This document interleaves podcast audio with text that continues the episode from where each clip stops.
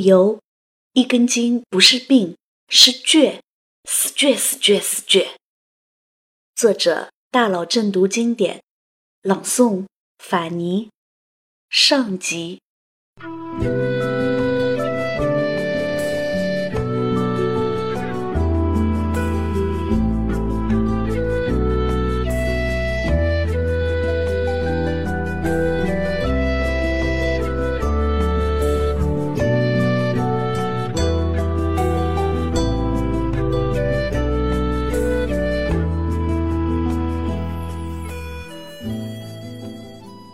一旦决定的事情，十头牛也拉不回来。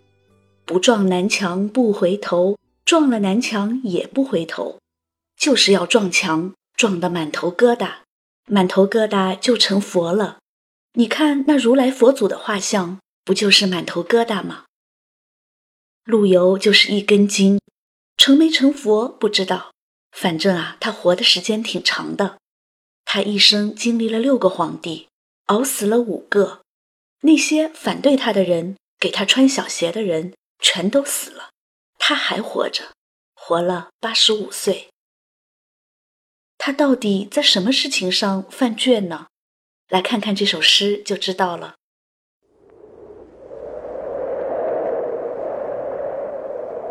十一月四日，风雨大作，陆游。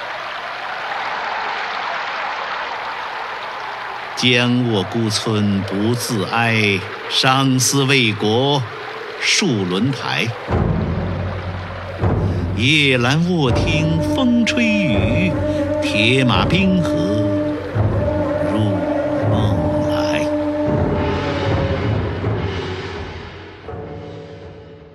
看看看，这是陆游六十八岁时写的诗。从诗的题目可以看出来，这天是十一月四日。农历十一月也叫冬月，这天很冷，不仅冷，而且还风雨大作。这样的天气适合做什么呢？睡觉、看书、发呆、烤火都可以。白天的时候，陆游还盖着毛毡，抱着猫烤火呢。西柴火软蛮毡暖，我与狸奴不出门。到了晚上，这一根筋的劲儿就上来了。您说，您这浑身是病，守卫边疆的事儿就交给年轻人去做吧。您费那心干嘛？这皇帝都把您给罢官了，您就不能好好养病，多拿几年退休工资，不比什么都强？陆游才不，他做梦都是金戈铁马去打仗。这倔老头儿一辈子就一个梦想。收复北方，做个英雄。下面咱们来看看，为了这个英雄梦，这倔老头一根筋的一辈子是怎么过来的。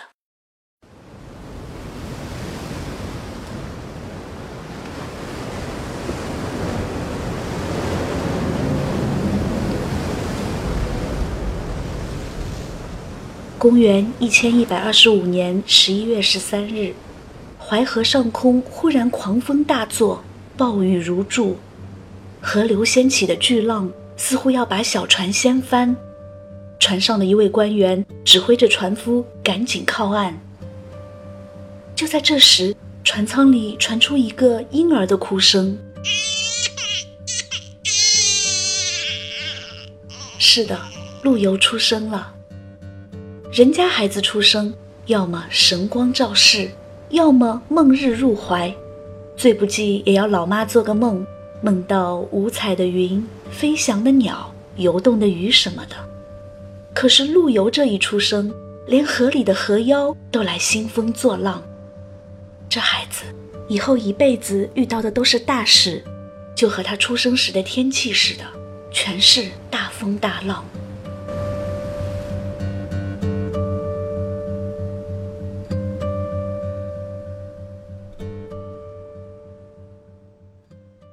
出生的这一年，发生了一件大事，辽国灭亡了。可是辽国灭亡和陆游又有什么关系呢？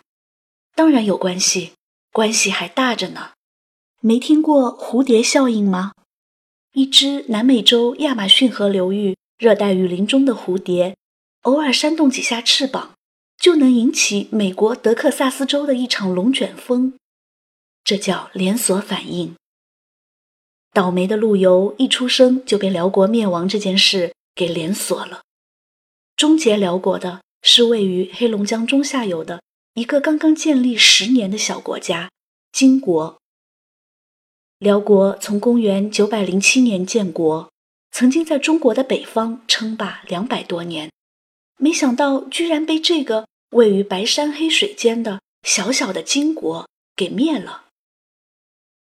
公元一千一百十五年，女真族首领完颜阿骨打称帝，他对群臣说：“辽国产铁，铁是非常坚硬的，就把国号叫做辽。但是。”铁虽坚，终易变坏；只有金不变不坏，所以我们的国号就叫金。于是金灭了铁，然后金又马不停蹄，直接南下侵略宋朝。陆游出生是在几月？十一月。金国攻入开封又是在几月？十一月。所以，陆游一出生就一脚踏入一个乱世。宋徽宗对待金的侵略表现出了超人的智慧，他用了三十六计中的上上计，走为上计，逃跑了。十二月二十三日，宋徽宗对儿子说：“儿子，你来尝尝做皇帝的滋味如何？老子我到南方散散心去。”别人家的孩子是坑爹，可宋钦宗呢是被爹坑啊！就这样，宋钦宗鬼哭狼嚎的被摁到了皇位上，在一千一百二十六年改年号为靖康。靖康这个年号只存在了两年，到了公元一千一百二十七年，北宋就灭亡了。野蛮的金国灭了北宋之后。还把宋徽宗、宋钦宗押往他们寒冷的北地，两个皇帝都做了人家的俘虏，还有三千多妃嫔、宗室也做了人家的俘虏，这就是靖康之耻。同年五月，侥幸没有被掳走的宋徽宗的第九个儿子赵构在南京即位，改年号为建炎。这就是历史上的宋高宗赵老九。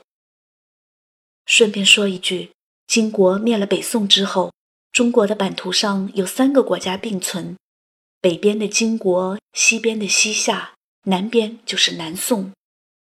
乱世出英雄，陆游已经具备了做英雄的条件。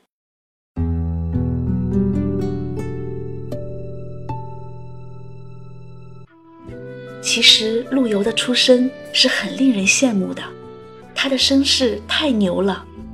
祖父陆佃是王安石的学生，曾任礼部侍郎、尚书右丞，相当于现在的教育部、外交部副部长以及国务院副总理。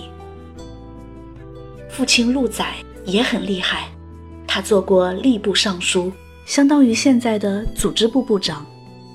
母亲唐氏。是宋神宗时期宰相唐介的孙女。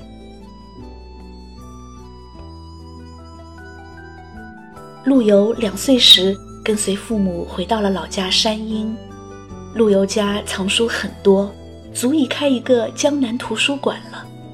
后来南宋政府在临安建秘书省，陆家就曾献出珍贵的图书一万三千多卷。陆游很有条件读书。加上他又是个学霸，很快就成为远近闻名的小太白。十二岁时，因为身世和才华的原因，陆游就做官了。照这势头发展下去，陆游的仕途之路该有多顺畅？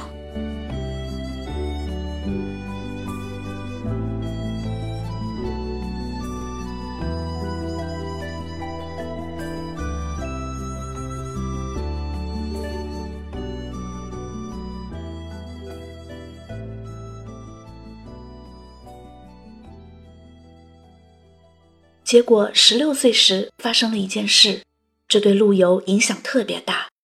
这一年岳飞被害，陆游一根筋的倔劲儿就开始显露了出来。他觉得只做一个文人意义不大，还要会武功才对，要文能治国，武能安邦。于是他立刻走出书房，遍寻其事。他拜一位江湖人称白猿翁的老侠士为师，学了一手精湛的剑术。十年学剑永成匹，腾身一上三千尺。厉害吧？青年陆游身手矫捷，穿上一身夜行衣就能飞檐走壁，除暴安良。不过这也仅仅是想想而已。他毕竟是名门之后，怎么能穿夜行衣呢？还是要参加考试的。二十八岁的时候，他来参加科举考试，结果没考上。不是因为他水平不行，而是他遇到了人生中第一个小人秦桧。倒霉的陆游和谁一场考试不行，非要赶上和秦桧的孙子一个考场。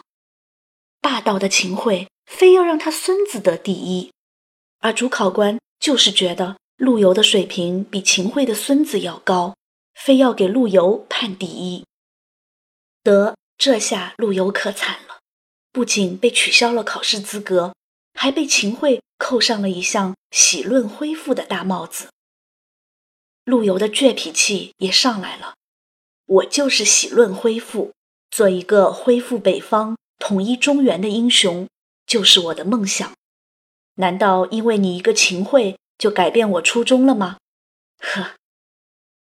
结果没多长时间，秦桧突然患病死去，这场风波才算平息下来。陆游曾经写过一首词来表达此刻内心的想法：《卜算子·咏梅》。驿外断桥边，寂寞开无主。已是黄昏独自愁，更着风和雨。无意苦争春，一任群芳妒。零落成泥碾作尘，只有。相如故。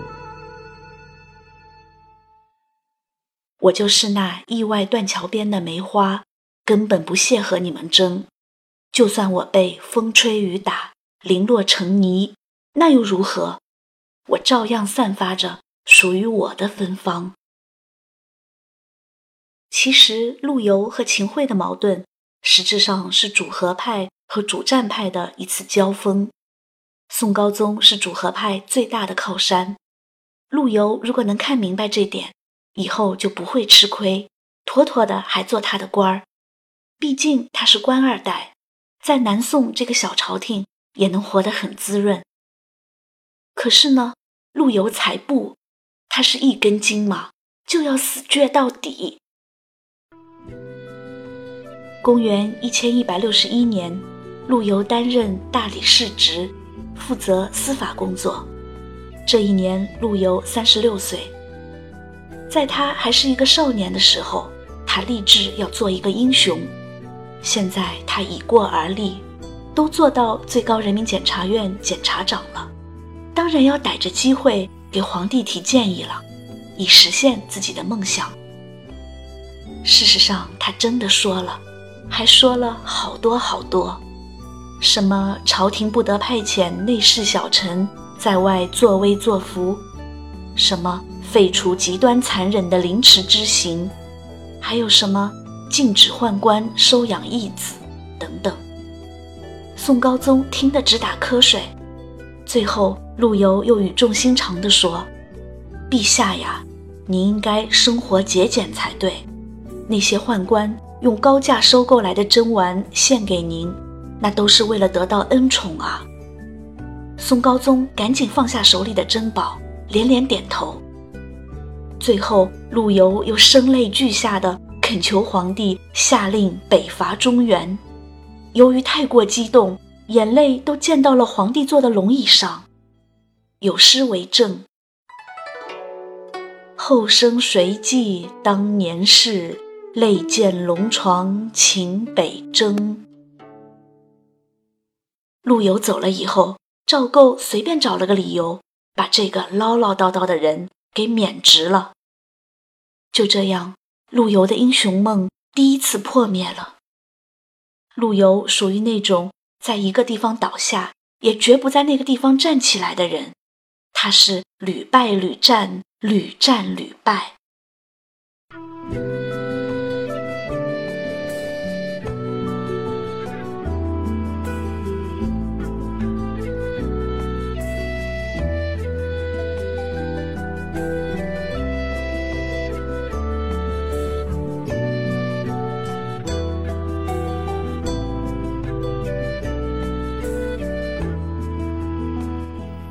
绍兴三十二年六月，宋高宗传位给宋孝宗，自己做太上皇去了。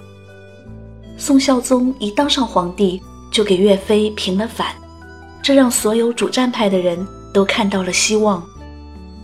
宋孝宗不仅为陆游加官，还亲自召见他，称赞他诗写得好，赐他进士出身。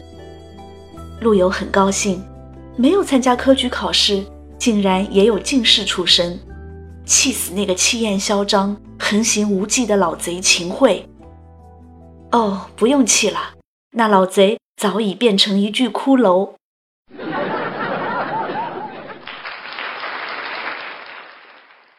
宋孝宗准备启用老将张俊北伐，他对陆游说：“你不是希望上马击狂胡，下马草军书吗？”你现在就替朕起草一份诏书，让张俊马上出兵。陆游怎么可能马上答应？他还没提建议呢。他觉得现在出兵太仓促，就专门列了个单子给宋孝宗提建议，尤其强调两点：一要生活简朴，二要铲除小人。可别小看小人，小人一般都是。智商高、情商也高的人，他们绝不一根筋，非常灵活。后来张俊因为仓促出征，大败而归，兵权也被解除。这个当年曾和岳飞一起并肩作战的老将军，不久后在忧愤中病故。陆游被投降派的那些小人扣上了结交朋党、鼓吹用兵的大帽子，罢职回乡。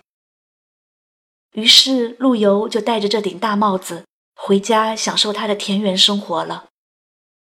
瞧瞧这首诗：游山西村，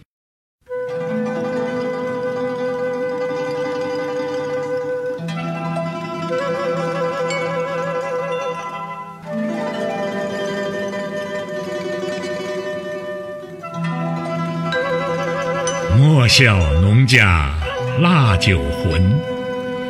丰年留客足鸡豚，山重水复疑无路，柳暗花明又一村。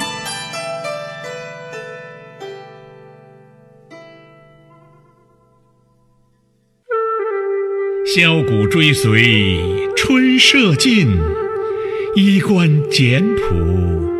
古风存，从今若许闲乘月，拄杖无时夜叩门。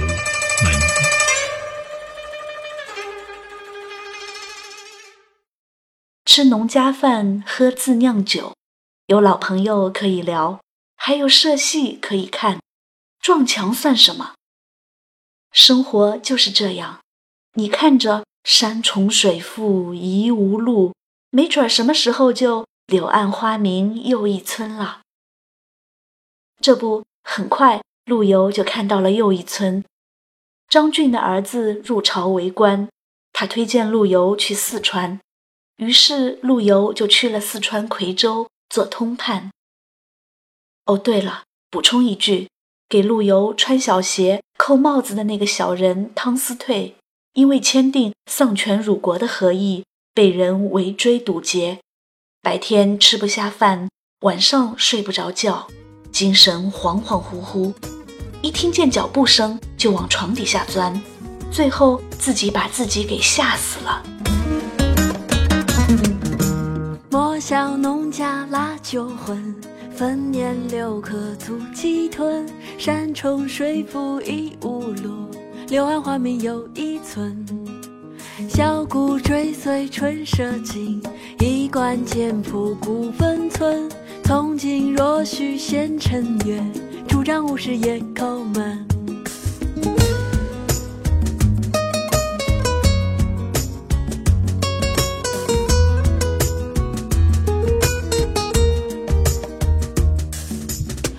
小农家腊酒浑，丰年留客足鸡豚。